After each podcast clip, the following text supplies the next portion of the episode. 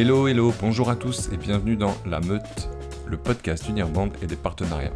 Je suis Kevin Bessa, j'ai fondé Partners, une société de conseil en stratégie Nirband et développement commercial. Chaque semaine, je vous propose une conversation ouverte avec des partenaires managers de l'univers tech et e-commerce. Deux objectifs, partager le meilleur de l'expérience de chacun et mettre en lumière l'Unirband. Et si vous vous demandez pourquoi la meute Eh bien parce que le Nirband c'est chasser en meute plutôt que seul. Et non seulement ça permet d'augmenter les chances de closer des deals, mais en plus ça permet d'aller chasser des deals plus gros qu'on ne serait jamais allé chercher seul. Aujourd'hui, je reçois Agnès de Rouget, Partnership Manager chez Soclose. N'hésitez pas à partager ce podcast et à le noter si son contenu vous a plu. C'est parti. Merci à Zol, l'agence digitale résolument pas pareil qui sponsorise ce podcast. Avec plaisir, donc je m'appelle Agnès de Rouget, je suis nantaise, euh, mère de trois enfants, food lover et femme de restaurateur, et addict des partenariats depuis 2016. Euh, du coup, tu es, nantaise, tu, tu nantaise de, t'es née à Nantes et t'as grandi à Nantes, t'as as vécu à Nantes euh, toujours ou, ou nantaise euh, récemment d'adoption? Non, nantaise de cœur parce que collège, lycée à Nantes et début d'études sup à Nantes, donc c'est là qu'en fait tu fais toute ta bande de copains et que tu commences à tisser tes premiers réseaux. Ouais. et j'habite à Nantes, on est revenu habiter à Nantes en 2018 justement après mon expérience chez ABTST dont je reparlerai peut-être plus tard. D'accord, ok. Donc euh, après un petit passage à Paris, tu reviens euh, dans ta ville de cœur alors. Exactement. Sur ton profil LinkedIn, je vois que tu as commencé par un poste de chef de projet en agence de com. Euh, aujourd'hui, tu es donc partnership manager. il s'est passé quoi entre les deux? Comment on passe d'un poste de chef de projet à un poste de partnership manager? Bonne question. Écoute, la vie est faite d'opportunités déjà. à la toute base, quand même, euh, je voulais faire du droit pour être pilote de chasse ou membre d'élite du GIGN. Donc, tu vois, euh, la vie euh, nous réserve plein de surprises. donc, in fine, j'ai décidé de me lancer dans la com après le droit. c'est là que j'ai commencé à développer certaines compétences qui sont clés dans le métier de partnership manager aujourd'hui, comme la bonne organisation, avoir un bon relationnel avec ses clients, être aussi multi-sujet, donc multi-sujet, multi-projet, multi-client. Donc avoir en fait euh, une pluridisciplinarité. Euh, et donc en fait, je commence ma carrière moi en 2009 euh, en agence, puisque l'agence où j'ai fait mon stage de fin d'études m'embauche. Mhm. Et puis, je découvre justement cette multidiscipline. on monte des groupes d'experts, des focus groups, comme on appelle en marketing. On monte des opérations en magasin. C'est là que je mets des premiers pieds dans la retail. Et puis, on commence à développer des sites web. À l'époque, on développait des sites vitrines.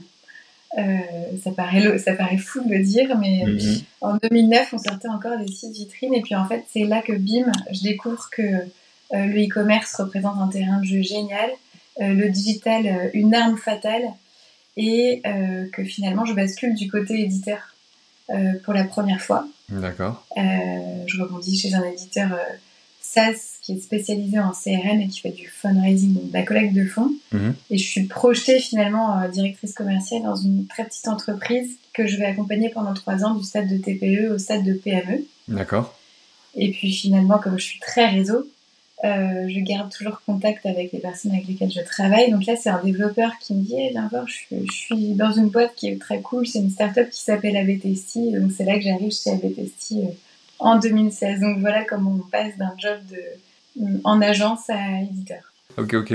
Euh, du coup, un background qui est à la fois sales et marketing, euh, puisque du coup, tu as eu à la fois des expériences sales et des expériences marketing. Euh, c'est, comment dire, c'est, tu penses, une composante un peu clé aussi du, du poste de partner manager?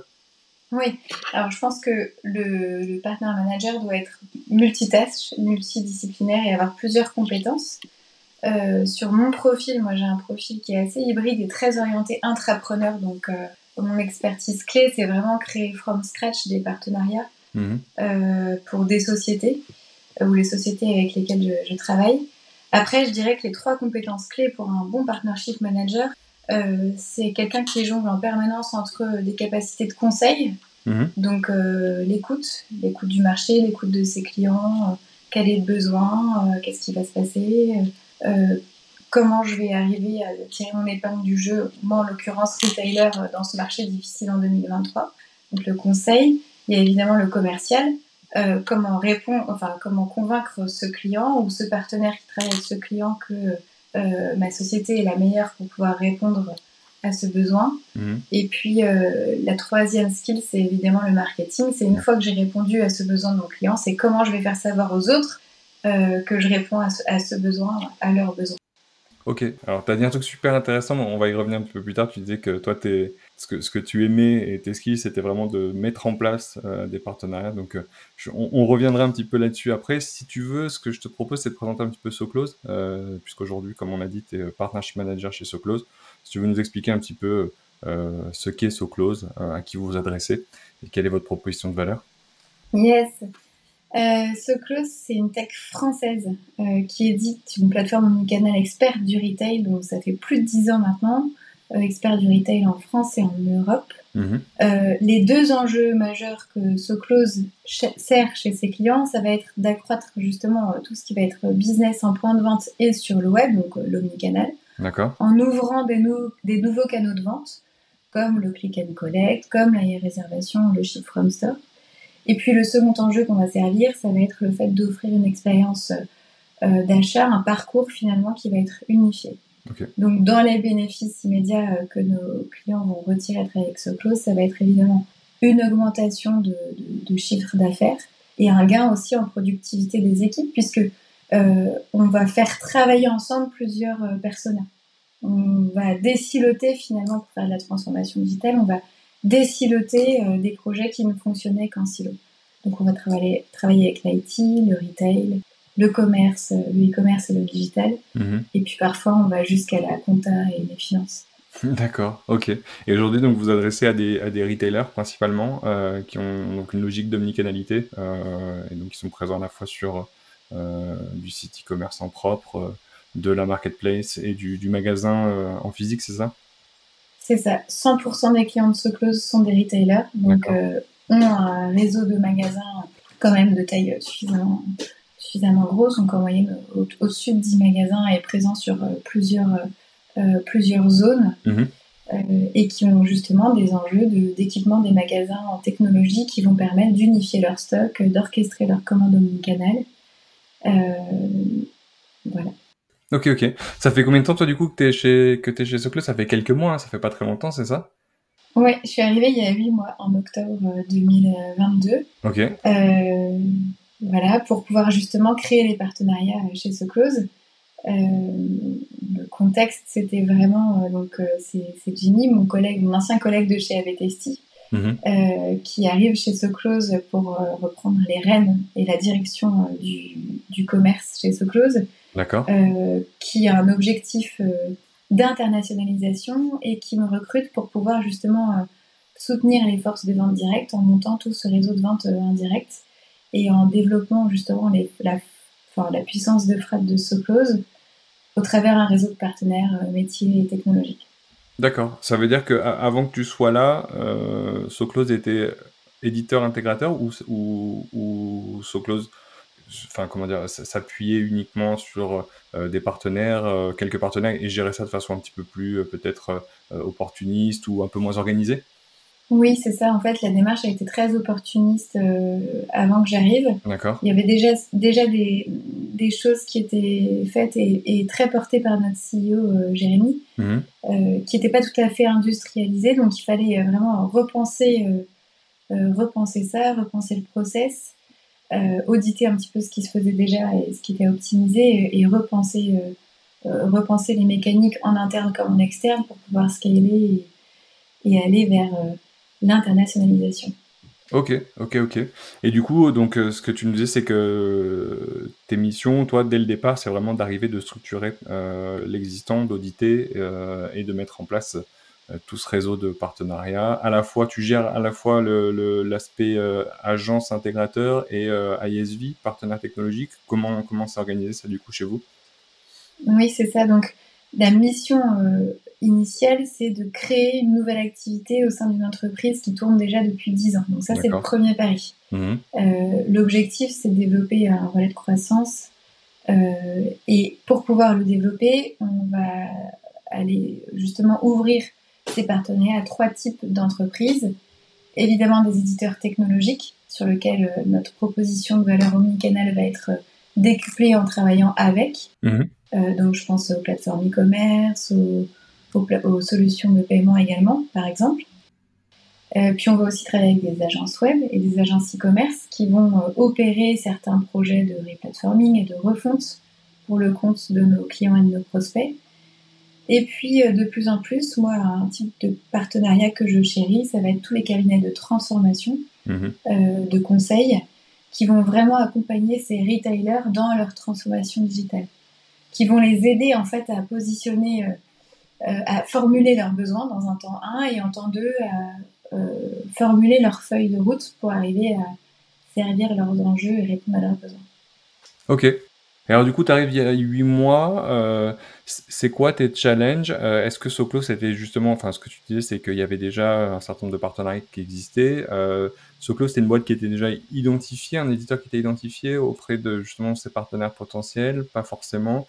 Euh, ça a été quoi tes, tes premiers challenges? D'ailleurs, peut-être qu'ils sont encore là, mais c'est quoi tes gros challenges et comment tu fais pour, euh, pour les relever du coup? J'aimerais bien parler au passé, mais pas encore. Ouais, 8 effectivement. mois, c'est à la fois long et court, mais j'imagine qu'il, ouais, Ouais. euh, même, même si je doute pas du fait que tu as super bien travaillé, il doit, il doit persister encore quelques challenges, j'imagine. Je dirais à mon boss d'écouter le podcast. Euh, Écoute, euh, en fait, je pense que la première mission, quand même, quand tu arrives dans une boîte qui a un historique, c'est déjà de comprendre l'historique. Euh, comprendre en interne comment, euh, comment ça fonctionne, quels sont les process. Quand ils ont été amenés, par exemple, à s'intégrer avec des solutions euh, e-commerce, quelles étaient les étapes Est-ce que ça a fonctionné Quels ont été les résultats euh, comprendre aussi les instances métiers, sales, qu'est-ce qui, fonctionne, quels sont les outils qu'ils utilisent. Donc ça, c'est toute la partie, essayer de comprendre l'historique en interne, puis aussi en, externe. Euh, quel est l'héritage en fait euh, de ce clause sur les partenariats au moment où j'arrive Euh, Quels sont les partenaires avec lesquels nos clients travaillent déjà? Quels sont euh, les partenaires avec lesquels nos prospects euh, travaillent ou aimeraient travailler? Hmm. Et qu'est-ce qu'il y a dans le pipe aussi? Euh, donc ça, c'est quand même la cartographie de, de, de l'existant. Elle prend un petit peu de temps à comprendre, enfin à, à mettre en place. Ouais. Euh, donc ça, c'est la première step. Je pense que j'en suis sortie. Mhm. Euh, deuxième travail, c'est vraiment être capable de mapper justement l'écosystème partenaire Ouais. euh, et formuler un business plan. Moi, j'aime bien travailler comme ça. Euh, en entrepreneuriat au sein d'une boîte, donc en entrepreneuriat. Mm. Euh, comment est-ce que je vais lancer mon activité? Au bout de combien de temps je vais être capable de la rentabiliser? Au bout de combien de temps je vais être capable de monter une équipe? Quels sont les marchés prioritaires qui vont être mes vaches à lait? Quels vont être enfin, voilà, vraiment toute la strate qui va permettre de monter sa boîte au sein de sa boîte. D'accord. Et puis évidemment, dernière étape, dans les missions, je dirais, de setup, donc existant, mapping, etc., il y a aussi un peu de change. Parce que quand euh, pendant dix ans, des équipes ont pris le pli de travailler ensemble avec ce type de process et qu'il faut aussi, bah, qu'il va falloir mettre en place des nouveaux, euh, des nouveaux modes opératoires, intégrer par exemple la notion de tripartite Mm. euh, dans les conversations. Il y a un petit peu de change, alors ça se fait à court, à moyen ou à long terme en fonction des enjeux, mais en tout cas c'est infusé. Ouais, j'imagine. Et, et du coup, alors je pense qu'une une des chances que tu as eues, toi, de ton côté, c'est que, euh, a priori, ce que tu disais, c'est que tu es arrivé en même temps ou pas trop longtemps après un nouveau euh, directeur commercial, c'est ça Euh, Oui, Et du coup, exactement. qui avait aussi déjà peut-être cette culture-là, euh, cette culture partenariat, qui, et, et qui te permet d'avoir aussi un allié côté, côté sales, j'imagine. Oui, exactement. Euh, mon meilleur allié, c'est euh, mon boss. Mm. Euh, c'est lui qui m'a fait venir. C'est lui qui a aussi composé l'équipe de sales, donc qui est toute nouvelle hein, chez Soclose, avec mes deux collègues Alexandre et Yacine, qui sont aussi partenaires oriented. D'accord. Donc c'est important. Ça fait gagner un temps fou en fait. T'as plus à évangéliser et vraiment ils ont déjà l'habitude de travailler avec des partenaires. Un exemple typique c'est la découverte. Mm. Je parle à mon prospect pour la première fois, je fais ce que j'appelle ce qu'on appelle une découverte. Je lui pose Mm. des questions. euh, qui est-il Quel est son rôle Avec quel partenaire il travaille À quel partenaire il confie son écosystème techno, à quel partenaire, avec quel partenaire il entretient son site web, il envisage ses replatforming, etc., etc. Ça, ça fait gagner un temps phénoménal. Ah ouais, clairement. Ok, ok, ok. Donc aujourd'hui, euh, tu as réussi à organiser l'équipe commerciale autour de cette logique de partenariat. Euh, c'est la même chose avec le, marketing. Il y a aussi tout, ce travail d'alignement euh, au démarrage de, tes missions. Oui, exactement. Donc les, trois principaux alignements, ça va être donc le sales, le marketing et je dirais la tech et le produit. Mm-hmm. Je les mets un peu les deux dedans, même si c'est deux pôles différents, ça, ça reste la partie plateforme. Donc euh, la partie marketing, parce que finalement, euh, nos partenaires vont nous offrir des, euh, une capacité à prendre la parole sur du contenu, des contenus, des événements, des webinars et autres, et sur des sujets qu'on ne pourrait pas finalement aborder tout seul. Donc on va pouvoir parler de la proposition de valeur au sens très large de ce close mhm. en capitalisant sur des prises de parole marketing. Donc ça c'est, je dirais, encore un peu en cours, on est encore un peu en rodage puisque SoClose est une boîte qui est très tech initialement et qui, je dirais, découvre ces, nouvelles euh, fonctions euh, market et sales, qui prend pleinement possession de, de, ces deux euh, compétences-là. Ok, ouais, c'est, SoClose, c'est une de ces boîtes qui, pendant très longtemps, s'est focus sur le delivery, un produit excellent, etc., et qui se rendent compte depuis peu qu'il faut aussi maintenant euh, faire du marketing, être présent, être visible, euh, développer notamment tout ce réseau de partenaires. Euh, d'accord, ok. Tout à fait. Et à contrario, tu vois, c'est marrant parce que c'est le premier éditeur chez qui j'arrive mhm. et avec qui le premier service le plus facile à craquer niveau partenariat, c'était le produit et la tech. D'accord, ok. Eux, eux avaient aussi ce besoin-là, d'avoir quelqu'un qui soit un peu en veille des nouvelles innovations, des nouvelles best practices partenaires, de comment pouvoir s'intégrer à un écosystème euh, euh, type. Donc, tu vois, ça c'était aussi, euh, ça montre à quel point ce close est très, très orienté produit et sur lequel il y a tout à faire sur la partie partenaire, commerce et market. Ok, bon, j'imagine que ça doit être un, challenge super intéressant pour le coup. Si on revient un petit peu sur, sur le reste de ton parcours, il y a une expérience qui a évidemment attiré mon attention, c'est ton passage chez ABTC. Tu peux nous, expliquer un petit peu euh, ta première expérience en tant que partner manager euh, Tu arrives dans quel contexte euh, Ça s'est fait comment? Bah, Justement, c'est un développeur avec qui j'avais l'habitude de travailler. On, se suivait de boîte en boîte. Qui m'a appelé en disant hey, viens voir chez ABTST, c'est trop sympa, ils auraient peut-être un poste pour toi. Mhm. J'arrive là-bas, je suis numéro 60, donc en février 2016, mhm. et j'arrive en tant que bizdev dans l'équipe euh, Sales d'ABTC. Donc il y a les newbies, il y a les CAM. D'accord. On était à peu près 6. Mhm. Pour la petite anecdote, j'arrive en même temps que Jimmy, mon boss actuel. Ok. Euh, donc euh, voilà. Et puis après trois semaines de, de, de en tant que bizdev, Alix et Rémi, donc les deux cofondeurs d'ABTC, viennent me voir et me disent écoute, on a un petit challenge à te proposer. C'est un poste un peu audacieux. voilà, on aimerait monter les partenariats chez ABTC. on a comme objectif de pouvoir euh, développer le business en France, mais avec des agences et des éditeurs. Mhm. Euh, ça va pas être simple parce que on fait pas mal de services en interne. Enfin, la faisait pas mal de services en interne à cette époque-là et, et, du coup on arrivait parfois en collision avec le travail des agences et on avait du mal à, à, à montrer ce qu'on faisait de différent par rapport aux agences. Ouais. Donc euh, il y avait vraiment toute cette évangélisation à faire euh, et puis surtout faire tremplin à l'international. Betesti avait sa levée de fonds en ligne de mire et il fallait être déjà présent sur euh, les projets de nos clients et puis aller chercher des nouveaux marchés à l'international sans avoir à ouvrir de bureau euh, sur place. Donc l'objectif, c'était vraiment de trouver des partenaires qui étaient présents notamment aux US et en Asie mmh. pour pouvoir tirer le fil euh, de, nos, de, nos, projets commerciaux et arriver à s'implanter là-bas et ensuite faire venir les équipes à Bethesda. D'accord, donc un, super challenge aussi, euh, j'imagine. Ça se passe comment euh, les premiers Du coup, c'est quoi tes, tes, premières missions euh, comment, comment on démarre une logique de partenariat comme ça from scratch dans un contexte comme tu l'as dit qui est pas évident c'est sûr que c'est jamais évident d'être à la fois éditeur et intégrateur. Il faut, il y a tout ce travail d'évangélisation et de faire comprendre ben, aux agences que potentiellement nous on n'est pas concurrents tout en l'étant un petit peu. Ça, ça a marché comment? T'as as, avancé comment sur ce projet-là du coup? Il y a une première étape en interne, définir les contours du poste. C'est une création de poste, c'est la mhm. première fois que je suis 100% euh, euh, partnership. D'accord. Euh, qu'est-ce qu'ils attendent de moi? Quels sont les objectifs? Qu'ils visent en année 1, en année 2, en année 3 Et si on se projette un petit peu, qu'est-ce qu'ils attendent de ce poste-là. Est-ce qu'ils ont prévu de le développer aussi dans d'autres dans d'autres antennes à BTC à l'international? Euh, donc, quels sont les KPI qu'on se fixe Donc, on déroule la strat, on la valide ensemble avec euh, mon boss de l'époque, Alex Rémy. Et puis, euh, comment, quelle est notre offre en fait?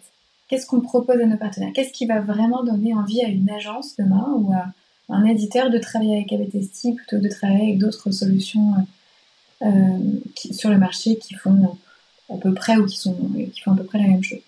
Donc nous, on a vraiment accéléré en créant un programme partenaire euh, avec différents euh, niveaux euh, pour pouvoir justement évoluer dans le cadre d'un programme partenaire, mais avoir au moins cet entonnoir. Mhm.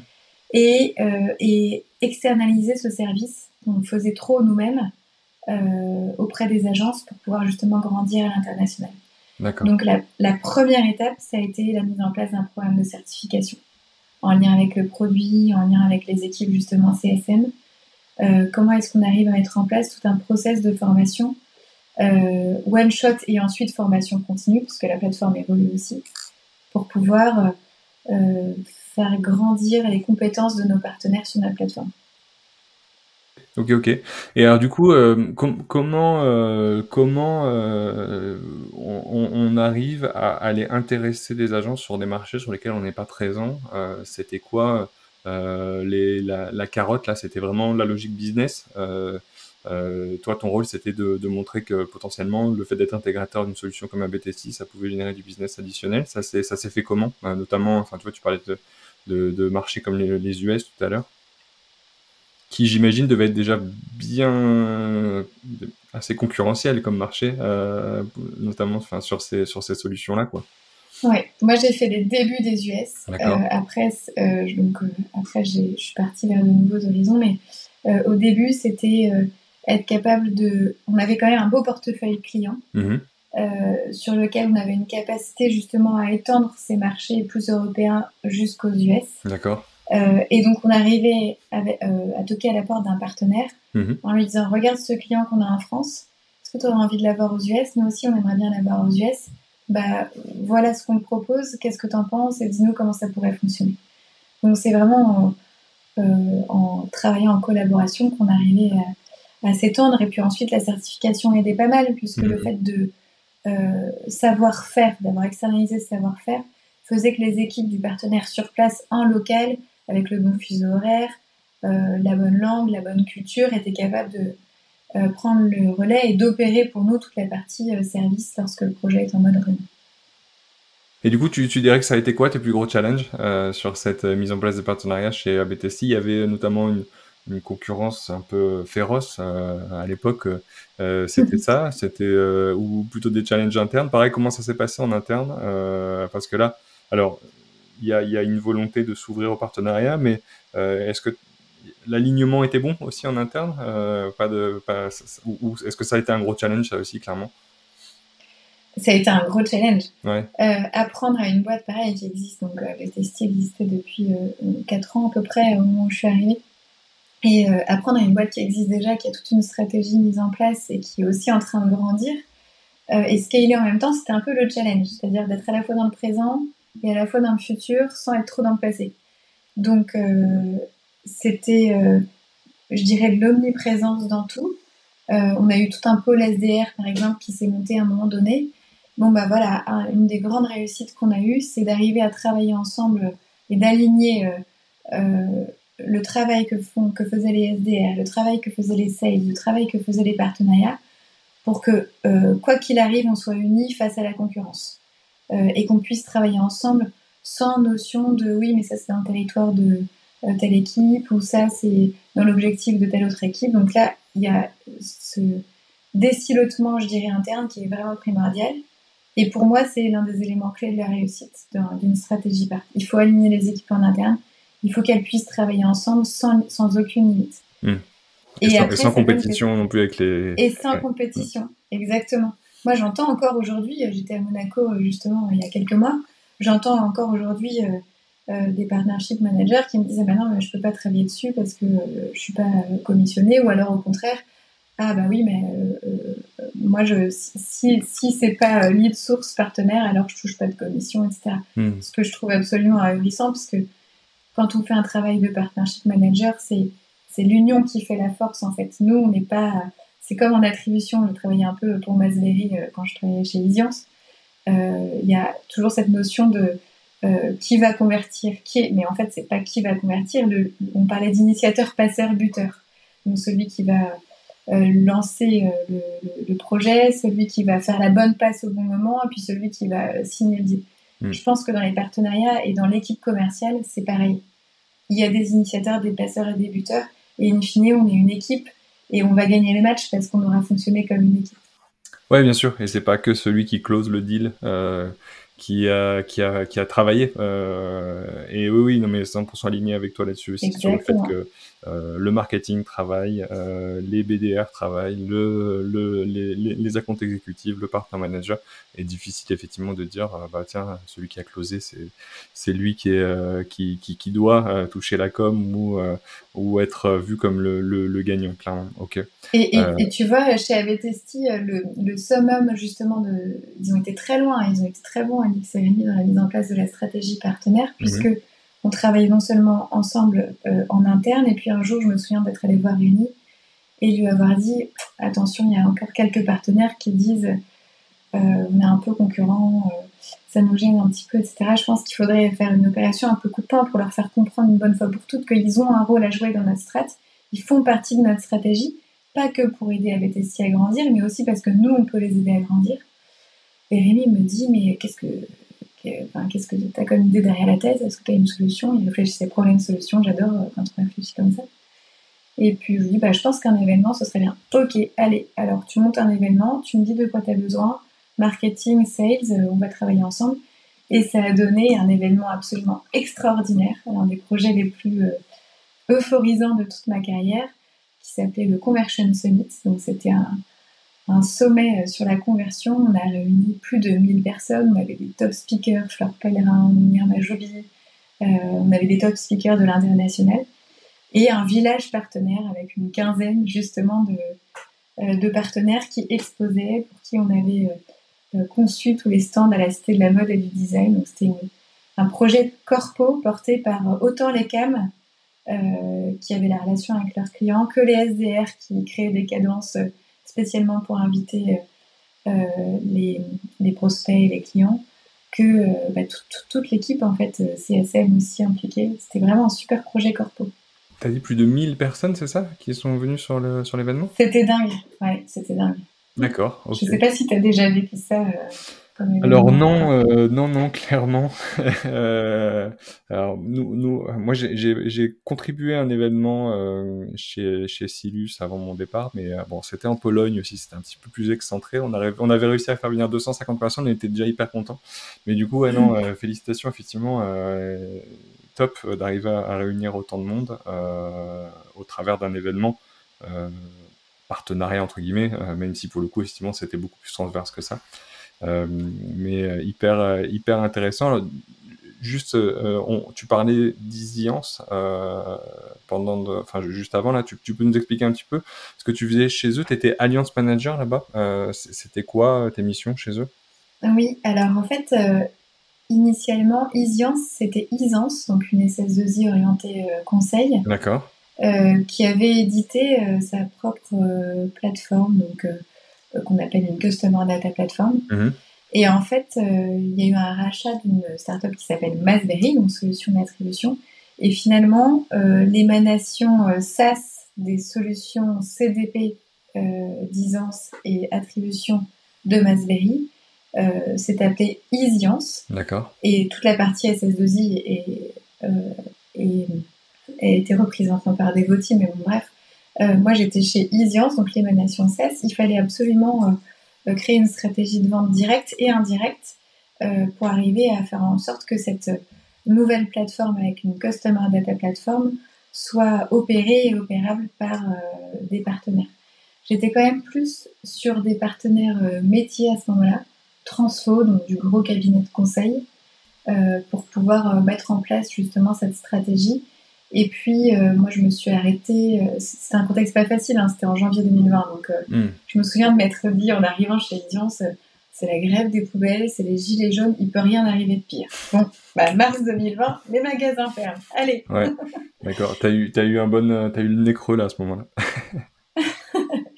Et euh, donc voilà, ça a été un contexte pas facile, mais en fait, c'était génial de pouvoir euh, monter son job dans les partenariats à ce moment-là, parce que euh, tous les partenaires étaient ouverts justement sur quelle solution tu as trouvé, toi, pour continuer de travailler avec eux, comment est-ce que tu sur tes clients, comment est-ce que tu arrives à avancer. Donc ça a donné lieu à des discussions inédites, des rencontres dans des contextes inédits, qui ont permis finalement de faire gagner du temps sur la recherche de solutions. En fait, on était tous unis pour trouver des solutions euh, pour accompagner nos clients, en l'occurrence des retailers, dans leur contexte euh, pas évident de fermeture de magasins et site e-commerce qui doit continuer d'envoyer de, la performance euh, à fond hmm.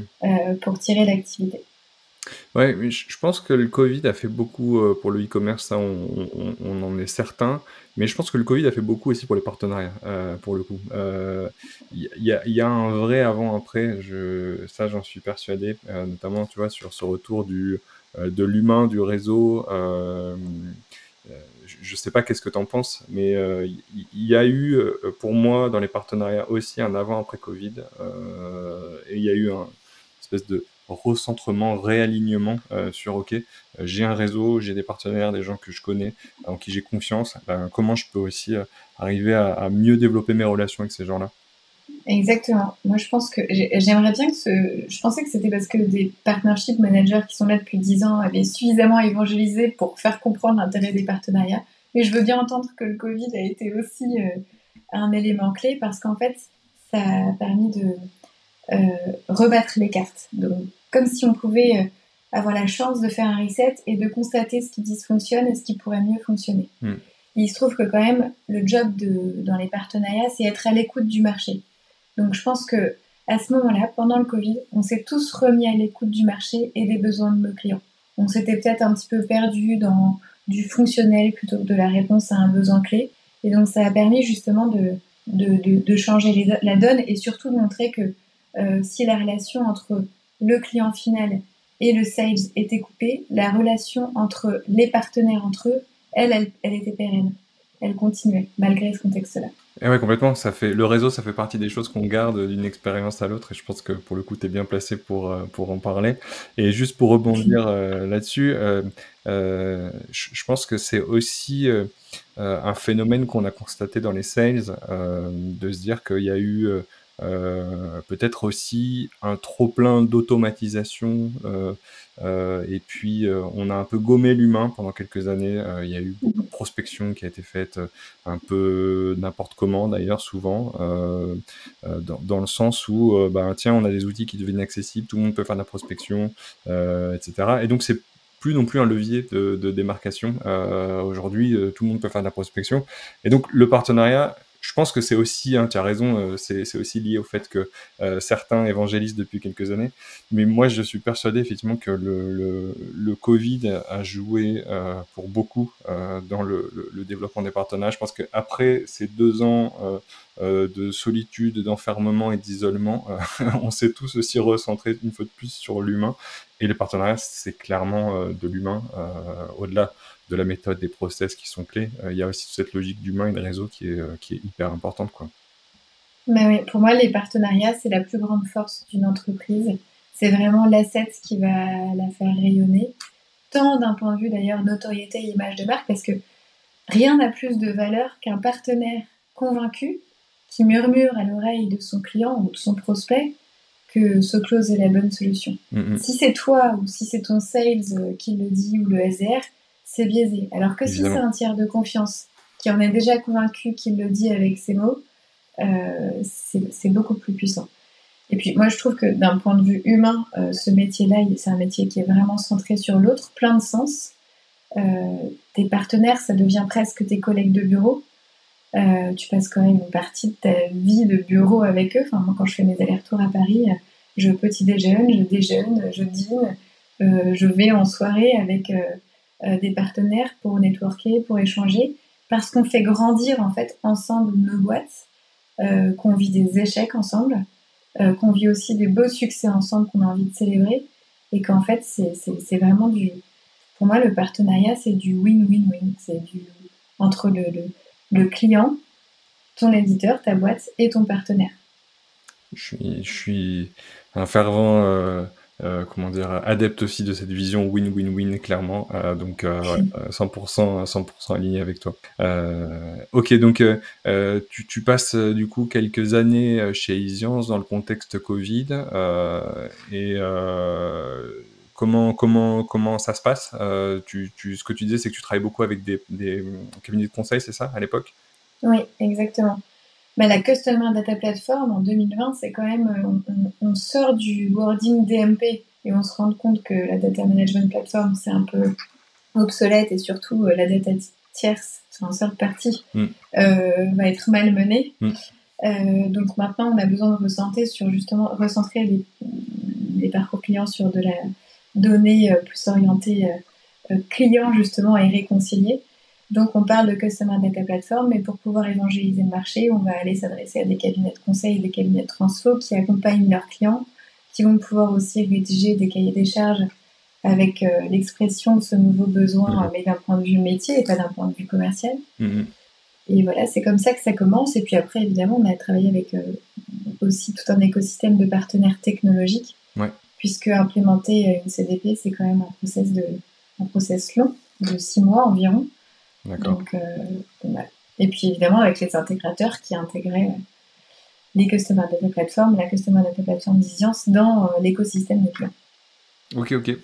Et donc bah, aujourd'hui, donc retour chez SoClose depuis 8 mois. on en parlait tout à l'heure, tu me disais qu'aujourd'hui, toi, tu es aussi bien en charge du sujet euh, SI intégrateur que ISV et cabinet de conseil aussi, j'imagine.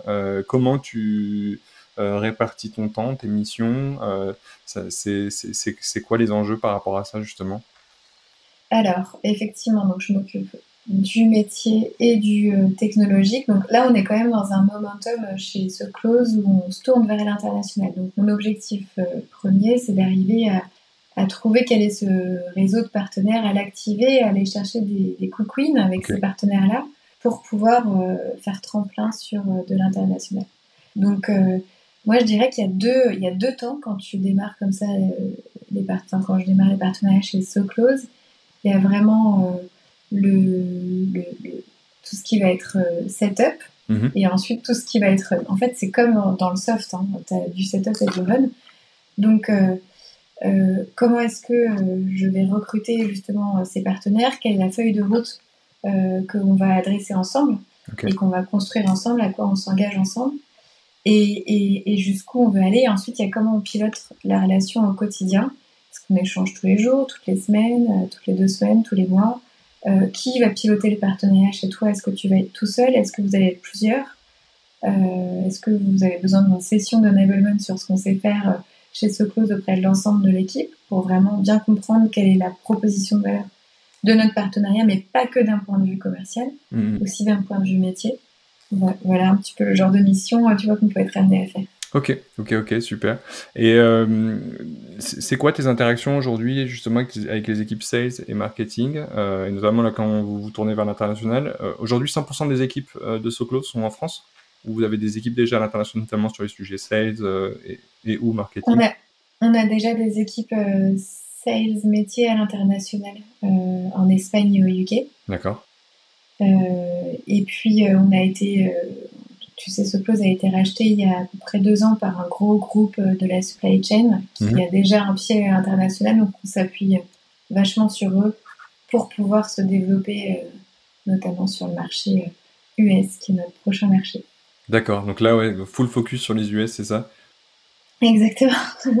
Mais euh, pour répondre à ta question, euh, comment est-ce qu'on travaille avec la partie sales? Moi, c'est, on échange tous les jours, quotidiennement, plusieurs fois par jour. Euh, on s'est même calé des points avec les sales pour pouvoir piloter justement nos sujets, nos leads, nos RFP. Mhm. j'aime bien leur dire que je suis leur secret weapon et qu'ils vont pouvoir dégainer l'arme fatale des partenaires pour pouvoir euh, bah, justement améliorer la proposition de valeur de SoClose pour leurs clients en fonction de l'écosystème, en fonction des savoir-faire métiers qui sont activés parce qu'il manque quelque chose qui permettrait aux clients d'accélérer sur le digital. Et alors du coup, aujourd'hui, vous avez euh, à la fois, euh, euh, comment dire, à la fois, vous êtes pourvoyeur d'opportunités auprès de vos partenaires, mais est-ce qu'il y a aussi une logique de croissance, j'imagine, via les partenaires qui, eux, sont en mesure de détecter des opportunités et puis après, effectivement, d'être prescripteurs. Et, et, toi, tu accompagnes ces gens-là aussi? Exactement, dans les deux sens. L'objectif, enfin, pour moi, un partenariat, avec, un partenariat réussi, c'est un partenariat dans lequel on arrive à se, à se développer ensemble. Donc, euh, euh, sur un aspect, il y, a, en général trois axes qui marchent bien. Il va y, il va y avoir l'expertise métier. Mhm. Est-ce que toi, partenaire, tu recherches à avoir cette expertise avec Soclo, avec Soclose que tu pourrais pas avoir tout seul Est-ce que c'est plutôt avoir ce type de client? Donc, est-ce que c'est un aspect business ou ce type de chiffre d'affaires, cet objectif de chiffre d'affaires à générer ou est-ce que c'est plutôt du contenu, de la prise de parole, de la notoriété, de l'image de marque? Et dans ces cas-là c'est un objectif plutôt euh, marketing. Ok. Donc après ça peut être aussi un mélange des trois et c'est souvent d'ailleurs un mélange des trois, d'où l'importance d'être euh, euh, d'avoir un profil un peu hybride quand on est partnership manager et pouvoir jongler entre ces trois ces trois skills et faire les bonnes passes aussi en interne. Ok, très clair. Euh, une petite question plus par rapport à la nature euh, du, du produit de l'OMS. Euh, aujourd'hui, donc comme tu disais tout à l'heure, vous vous adressez à des clients qui ont une logique d'omnicanalité. L'OMS, c'est une, une brique qui est, j'allais dire, relativement nouvelle, alors même si effectivement ça fait quelques années qu'elle existe. Est-ce qu'aujourd'hui, c'est une brique qui est euh, comprise euh, à la fois côté, euh, enfin on va plutôt parler des, des, des, des intégrateurs et des agences, ou est-ce que tu as encore besoin d'aller expliquer l'intérêt de la brique, à les convaincre sur, sur ce sujet-là, ou est-ce que justement cette logique bah, d'omnicanalité, d'accélération post, post-Covid, peut-être de commerce composable slash best of breed, c'est une brique qui rentre, qui est quand même rentrée aujourd'hui dans, euh, ok, euh, ça fait partie des usages, c'est quelque chose qui est relativement clair, on sait, on sait ce que ça peut apporter. J'adore ta question, je la trouve excellente. Euh, je trouve que c'est un peu des deux, parce que ça dépend de la taille des, comptes et de, la maturité d'un client. Mhm. un pure player qui ouvre des magasins et qui devient retailer, euh, lui, démarre de zéro. Donc, du coup, euh, l'OMS, il ne formule pas le besoin d'OMS. Il ne va pas dire euh, j'ai besoin d'un, OMS qui va unifier mes stocks, qui va m'aider à orchestrer mes commandes omnicanal. Il ne le formule pas comme ça. Là où, au contraire, un retailer déjà bien implanté, qui n'en est pas à son, sa première expérience de parcours omnicanal, lui, il va d'office intégrer dans son replatforming l'OMS. Euh, donc ça dépend du, type de client. Après, quoi qu'il en soit, aujourd'hui, tu vois beaucoup de RFP sur du CMS ou ça peut être du CRM d'ailleurs, on peut aller plus loin. Hein. Mhm. Mais il n'y a pas encore de RFP qui sort avec purement de l'OMS. Donc on est encore dans, une, dans un marché, je dirais, euh, d'évangélisation, où en fait l'OMS n'est pas perçu comme une technologie à part entière composable qui va être intégrable à un écosystème déjà existant, mhm. mais perçu plus comme un lot euh, euh, d'un, site e-commerce, par exemple. D'accord. Donc bon, bah, quelque part tant mieux, ça veut dire que le marché n'est pas encore euh, tout à fait mature et qu'il y a des belles perspectives de croissance. On a du boulot, oui. tant mieux.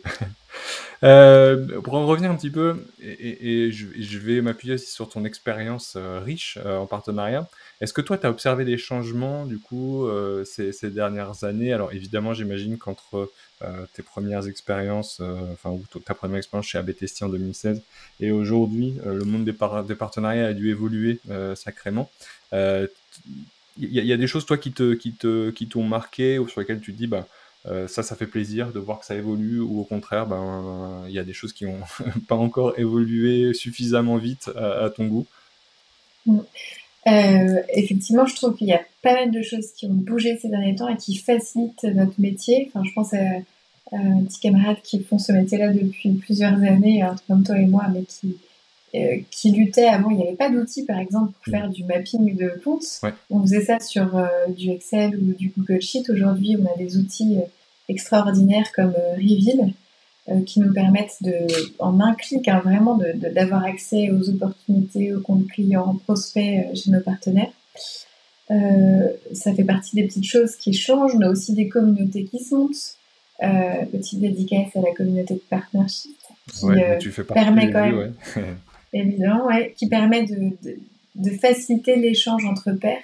Et comme on fait un métier qui est quand même assez, euh, enfin, qui est assez hors norme ou assez atypique, de plus en plus démocratisé, oui, mais quand même assez euh, euh, différenciant, ça permet vraiment de confronter des visions, des problématiques, de d'aller identifier une bonne idée que l'autre a eue dans sa boîte et de trouver comment l'appliquer dans la sienne.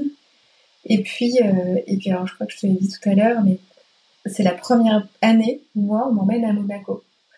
Euh, c'est la première année où une boîte euh, choisit d'emmener euh, son partnership manager dans un gros salon comme Monaco, où on sait que le ticket d'entrée est cher, mm. où souvent, historiquement, on privilégie plutôt les profils sales parce qu'on se dit bah, il faut qu'il y ait du ROI, mm. et où finalement, moi j'ai eu la sensation cette année en emmenant là-bas, Soclose m'a fait confiance sur la partie partenaire, mais était aussi rassuré de savoir qu'il y aurait du ROI derrière euh, au travers des partenariats.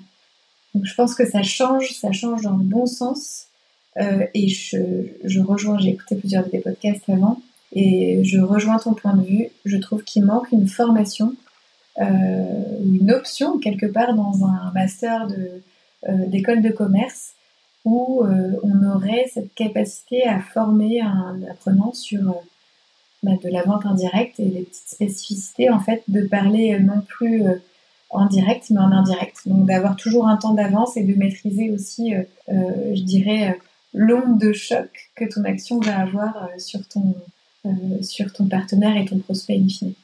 Ouais, je, je suis même surpris que ça n'existe pas encore parce que je, pense honnêtement que ce serait un levier hyper intéressant même pour attirer des étudiants, quelque chose, enfin, c'est hyper, euh, ce serait hyper innovant et novateur. Je, je, suis surpris que ça n'existe pas encore, mais bon, je pense que on va ouvrir les yeux un petit peu. Ça se trouve au mois de septembre pour la rentrée, on verra des, cursus ou des, euh, masters euh, euh, spécialisés dans les, partenariats slash vente indirecte. Euh, et juste pour rebondir sur ce que tu disais hein, par rapport à, à Monaco, t'es pas la première à me faire remonter ça. Et oui, effectivement, je trouve que c'est un symbole qui est quand même hyper fort euh, de se dire on, on, emmène avec nous entre guillemets le partenaire manager. Et, et, tu vois, par, pour rebondir sur ce que tu disais sur l'aspect ROI, moi, j'ai un peu l'impression, j'aime bien faire ce comparatif, alors peut-être à tort, mais euh, euh, je compare souvent les sales à une approche SIA. Donc, euh, en gros, je fais de l'achat de mots-clés, euh, j'ai de la rentabilité assez rapidement. Euh, et puis, ben, l'approche partenariat, c'est plus du SEO, donc c'est un petit peu plus sur du long terme. on a peut-être moins de maîtrise, mais en tout cas, si on met en place une stratégie qui va être pertinente, ben, quelque part, on sait qu'on va capitaliser sur le futur. Et ce qu'on a construit, ben, on conserve. Et demain, il n'y a pas de côté, j'arrête d'investir, euh, si j'ai plus de sales, il se passe plus rien. Les partenariats, ça va vraiment apporter quelque chose sur le sur le long terme. Donc moi j'aime bien cette image SEO SIA, euh, à tort peut-être, mais en tout cas j'aime bien cette. Ouais, elle est excellente. Est-ce que tu peux nous partager un petit peu euh, quelques KPI euh, ou des métriques que tu mets en place avec tes partenaires euh, aujourd'hui? Est-ce que c'est très orienté business? Est-ce que c'est orienté business et marketing Autre d'ailleurs peut-être? Oui. Euh, c'est marrant, il y a de tout dans notre métier en échangeant avec des pairs. Euh, c'est mm. vrai que je me rends compte qu'on n'a pas toujours euh, la même, la même, le même objectif.